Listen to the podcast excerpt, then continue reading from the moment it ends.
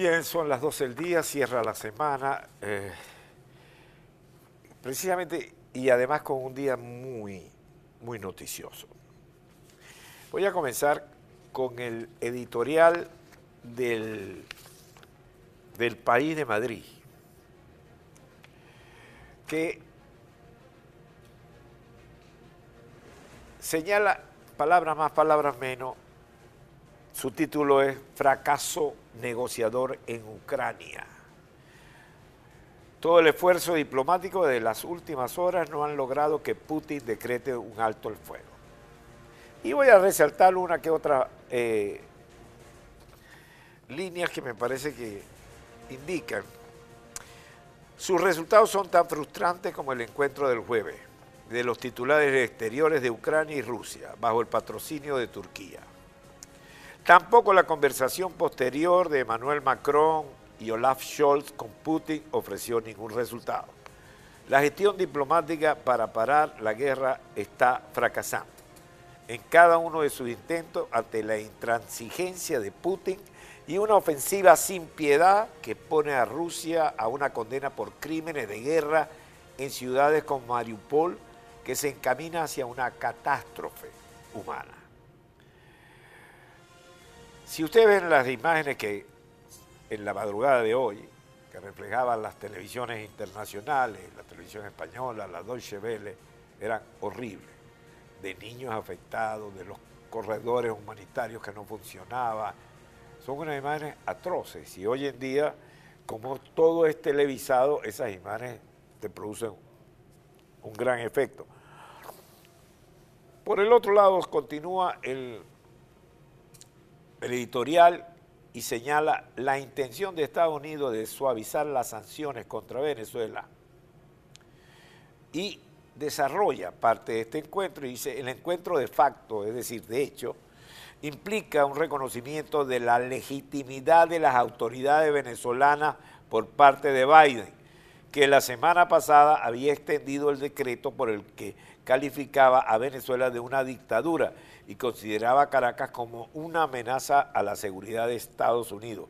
Maduro, por su parte, había expresado su apoyo a Putin una vez iniciada la invasión, pero liberó a dos presos norteamericanos tras el contacto con Washington. La Casa Blanca niega que se trate de un intercambio, pero afirma al final el editorial, la guerra lo cambia todo, pero algunos cambios de eje merecen explicaciones. Coincido totalmente con el editorial. Por su parte también el Washington Post tiene hoy un largo artículo que explica todo lo que tiene que ver con el petróleo, la interrupción de los embarques de petróleo, lo que señaló el presidente eh, Biden, pero refiriéndose fundamentalmente a los 128 dólares que alcanzó prácticamente un aumento de un 65% desde enero del primero. Y señala que a pesar de que Rusia solamente tiene que ver con el 2% de la economía mundial, no es así desde el punto de vista de la energía, porque hablando de la energía, eh, Rusia suple el 11% del consumo del petróleo en el mundo.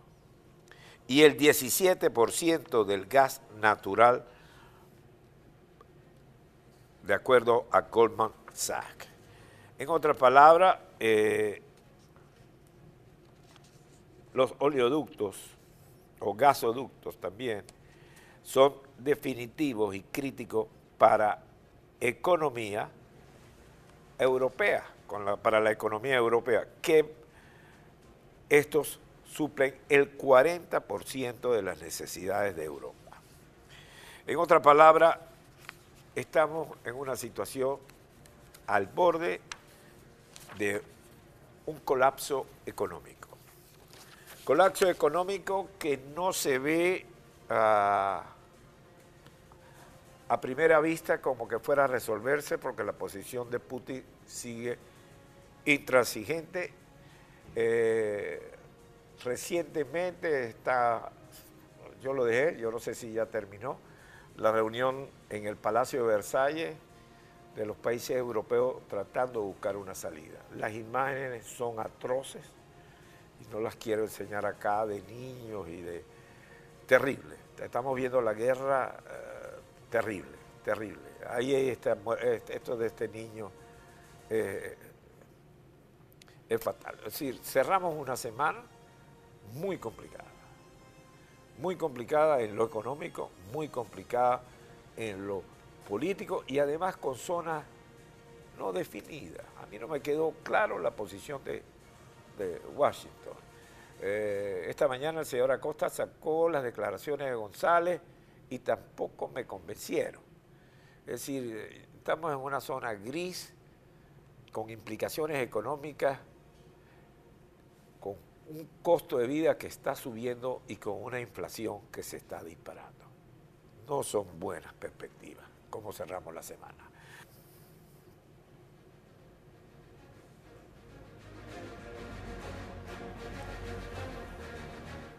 Nomás es un solo entrevista.